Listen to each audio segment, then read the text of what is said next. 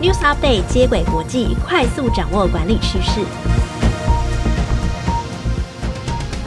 听众朋友，大家好，我是经理人月刊采访编辑简玉璇，我是经典月刊实习编辑陈田静，欢迎收听经理人 Podcast 的接轨国际。在这个单元中，编辑团队会精选国际财经管理资讯，提供导读和解析，帮助读者掌握管理趋势。今天分享的主题有。元宇宙不红了，苹果为何要推出混合实境的头戴式装置？背后的布局策略为何？生成式 AI 带来八种风险，企业如何建立防范机制？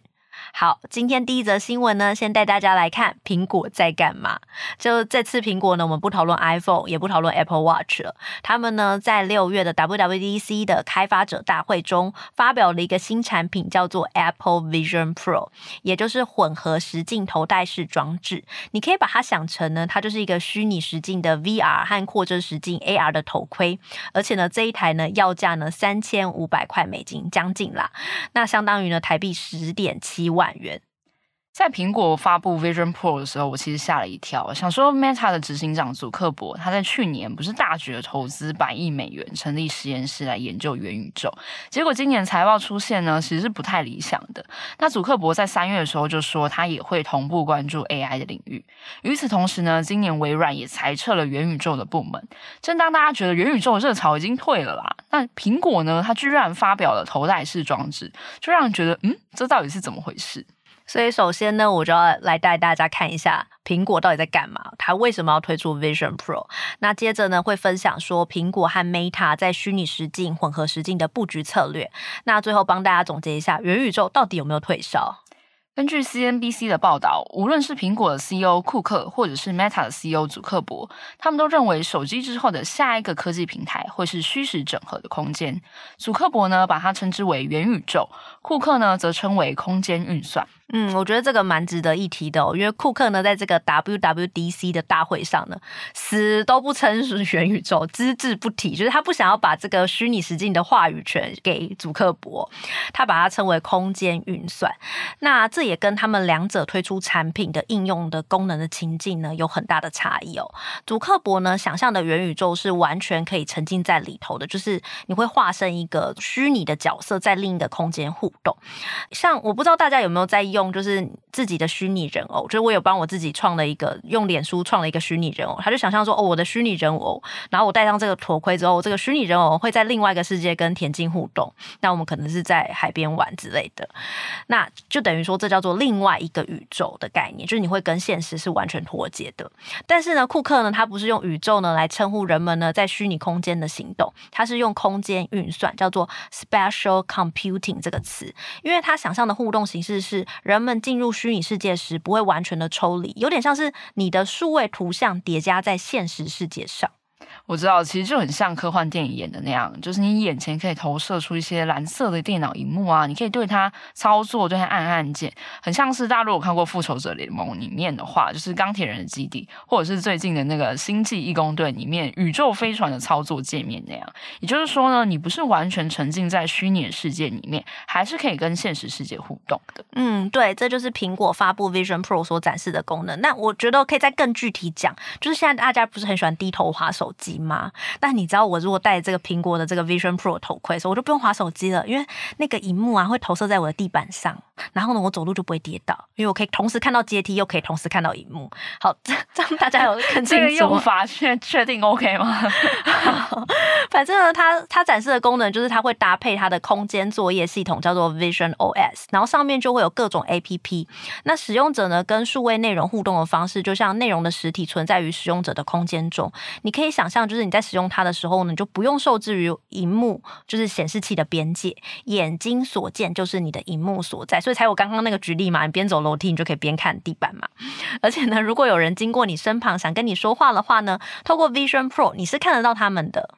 我来补充一下玉璇说的这个点哦，我觉得苹果这个交互的设计非常特别。比如说玉璇刚刚说的情景，我现在坐在沙发上面看电影，或是我走在路上，然后玉璇走过来跟我说话，不仅是呢我看得到你，玉璇你也看到我，因为我的 Vision Pro 上面就会浮现一个模拟出来的眼睛，这其实是满足人在讲话的时候，我们需要跟别人眼神交互这个需求。我觉得苹果在这一点设想非常周到，而且呢，Vision Pro 它其实只有五百克，算是蛮轻的啦。它有一点呢，其实也很贴心，就是苹果它有照顾到我们这些近视人群。它跟蔡司光学眼镜合作，就是 Vision Pro 呢可以直接加上近视的镜片，哦、呃，近视的人呢里面就不需要再多戴一副眼镜了。哎，田静，你长得很吸引人，你是不是已经体验过，还是预备下单？好，其实它。这是十万块钱，我觉得作为一个穷学生是买不起的。而且苹果它现在展现出来功能其实还蛮有限的。它目前只有展现出，比如说无边际的荧幕啊、三 D 电影视讯等等。还有一个功能，其实我很喜欢，就是三 D 相机。可以想象，比如说我现在养了一只柴犬，好，我今天在客厅环境拍摄我跟我这只狗狗的互动影片。那如果有一天呢，很不幸的我的狗狗如果去世的话，我可以透过 Vision Pro 能够身临其境的在客厅看到我跟我狗狗互动。这个场景，那以前呢，不是有一句话说是物是人非嘛？那现在透过 Vision Pro，好像可以实现物是人是的这个效果。哎，我有看到这个功能，它也是吸引我想要买的原因。可是十万块要想一下，但是一万块可能就说不定就手滑就买了哦。好，回到第一个问题，就是苹果为何要推 Vision Pro？但其实这问题很简单，就是它想要推出下一个世代的电子消费品。因为呢，iPhone 其实已经进入了成熟的市场，那很多人也发现说啊，iPhone 功能再怎么变变变啊，相机功能再怎么样的强大，大家也不会想要每一代都买，也不会想要快速的代换手机。所以呢，苹果就要去找。找到它的下一条成长曲线，或者诶人们最需要的电子消费品，所以他是很看好叙事整合的这个互动机会，才会推出 Vision Pro。这也代表说，苹果跟 Meta 还是要进驻同一个市场哦。不过，Meta 它因为比较早投入这块领域啊，它在二零一四年就收购 VR 设备开发商 Oculus。根据市场调查公司 Counterpoint 的资料，去年第四季 Meta 在 VR AR 头戴式装置市场就拥有了八十一 percent 的市占率，远超过 Sony HTC。但研究公司 CCS Insight 的分析师也说，苹果它的 Vision Pro 加入可能会扰乱市场的局面。嗯，苹果就表示说，其实 Vision Pro 预计明年才会出货上市哦。但 Vision Pro 的价格是 Meta 推出穿戴式装置叫 Quest 的七倍，Quest 的三其实只要台币一万五哦。所以呢，苹果的粉丝会不会买单，就没人知道。我我觉得这是一个考验果粉忠诚度的一个指标，看会不会愿意买十万块的这个装置。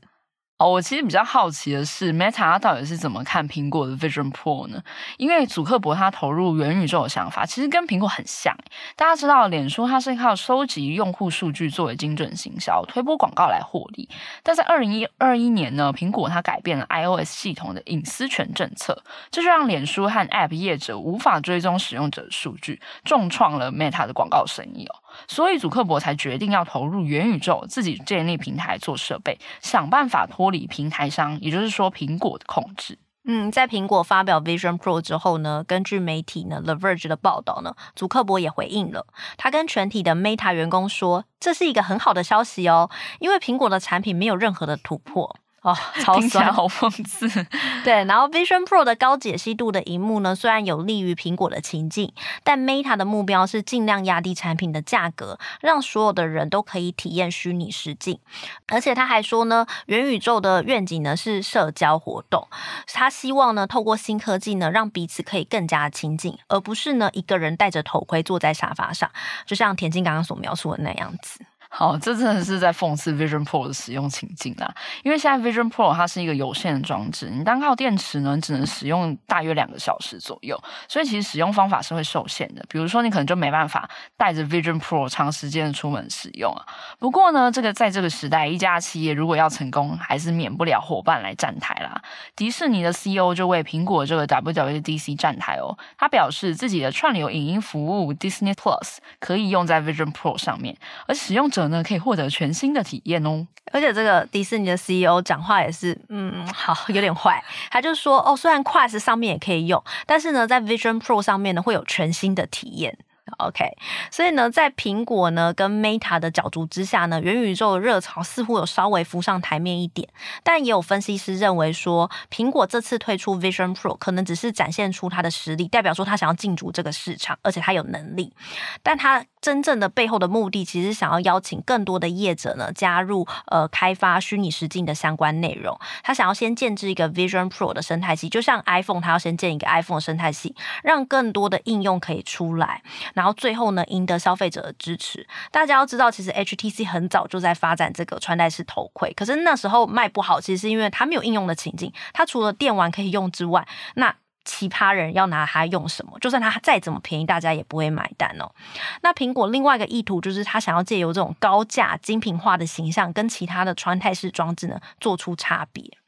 哦，这看起来他们这一仗是有得打啦，而且苹果跟感觉就没有要随着现在的 AI 浪潮起舞，也不想要管说大家到底是不是唱衰元宇宙，元宇宙根本就是假的啊，这些说法，他就是要一步步完成自己的虚实混合技术，开发下一个世代的科技产品，就让我们继续看下去吧。嗯，讨论完元宇宙啊、空间运算这些话题之后啊，我觉我觉得现在好像先不要讲元宇宙，因为苹果出来，它就是不想要用元元宇宙这话语权。以后我们可能要讲说，哦，考考虑完这些什么空间运算之类，我们可能就要用空间运算这个词来取代元宇宙了。那。好，by the way，这应该是很长远的发展。我们现在先聊聊生成式 AI 哦。实际上呢，在 ChatGPT 还没有爆红之前呢，元宇宙是一个很夯的名词。但 ChatGPT 出现之后呢，大家比较关注 AI。随着越来越多人使用 ChatGPT 啊，或者是 Midjourney 这些生成式 AI 工具之后呢，它相关的风险呢，也开始受到大家的关注。在五月的时候，开发 ChatGPT 的 OpenAI 公司执行长山姆奥特曼，就是我们在前几期结果我记有跟大家介绍过的执行长。他出席美国参议院听证会的时候，提议成立一个美国或者是全球的监管机构，评估企业在开发大型 AI 模型安全性之后呢，要颁发许可证给他们。奥特曼呢，其实还建议政府要建立一套 AI 模型的安全标准哦，包含对他们的危害程度进行评估，例如说这些 AI 呢会不会变得不受人类控制呢？开始自行的行动，就像电影《机械公敌》一样。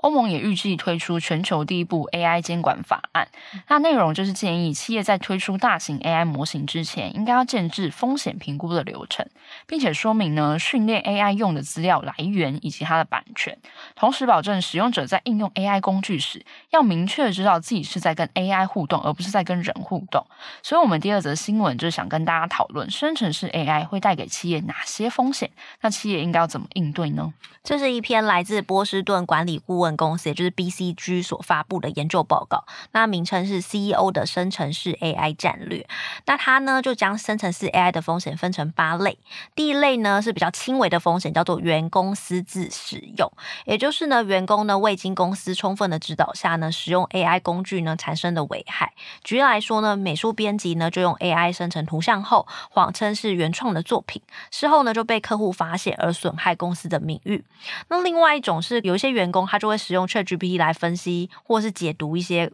公司的机密资料或是客户的机密资料，ChatGPT 呢就学习到这笔资料，那它可能就会外泄给第三人，比如说呃有人在问同一个公司的问题的时候呢，我就把这个机密资料传给对方，也说不定。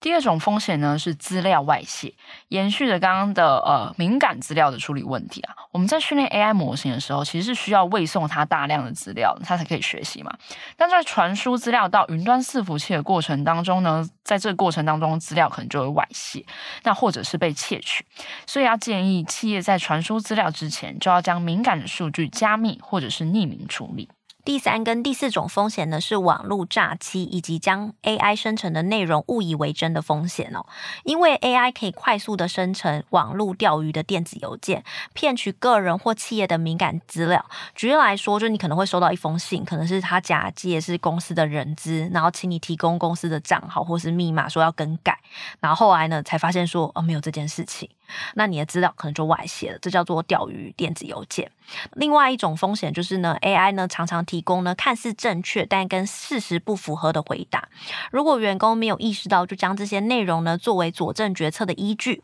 或是提供给客户参考，就会对公司的声誉造成危害。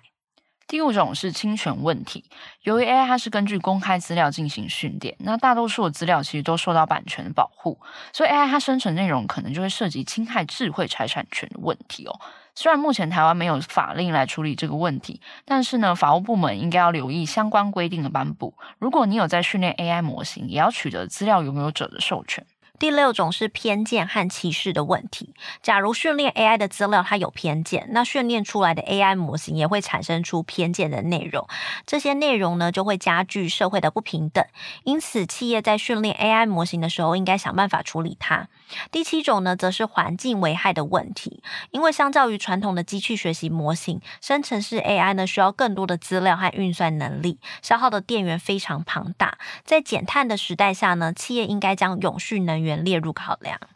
第八个风险是能力过剩，意思是在生成式 AI 发布之后，它已经展现出超出人类预期的能力哦。比如说，我们原先希望它协助工作者发想文案的 AI 工具，却反而被有心人士当做快速生成假新闻来使用，或者是玉璇刚刚提到的网络钓鱼邮件哦。嗯，我来分享一个能力过剩很恐怖的例子哦，就是最近呢，我看到英国皇家航空学会呢在讨论 AI 用的国防问题。那美国空军呢就分享他们训练 AI 无人机去炸毁导弹，就地面的导弹呐。而且呢，他还指示呢 AI 在执行这个炸毁导弹任务之前呢，要经过操作人员同意才可以。我我觉得这是一个非常负责任的行为嘛，因为你不确定它辨识的对不对，那乱炸可能会对人人类啊或者是其他地方造成危害，所以呢，操作。人员呢要先确认过才可以。可是呢，在训练 AI 的过程中呢，AI 就认知和学习到说，哦，摧毁导弹这个任务是优先的选项。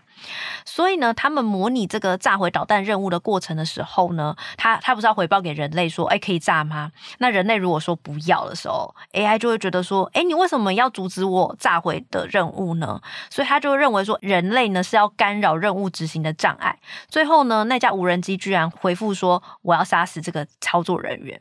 听起来是蛮恐怖的，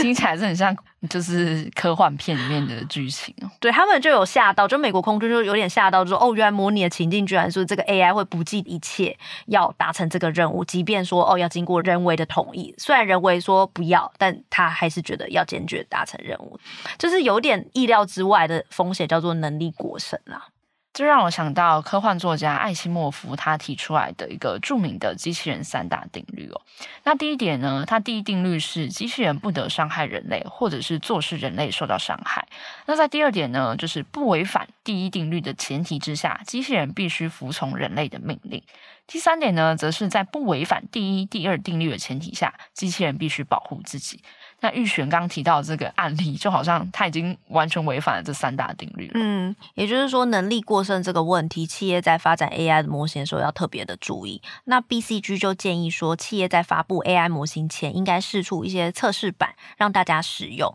及早发现一些潜在的问题。而上述八个风险中呢，BCG 觉得应该要优先处理危害大但容易解决的问题。第一个就是资料外泄。第二个是员工私自使用的问题，接着呢，在处理偏见和内容事实错误的状况，以及侵权问题、网络诈欺及能力过剩等状况。最后呢，要解决的是环境危害的状况。毕竟呢，要取得干净的能源是需要时间来布局的。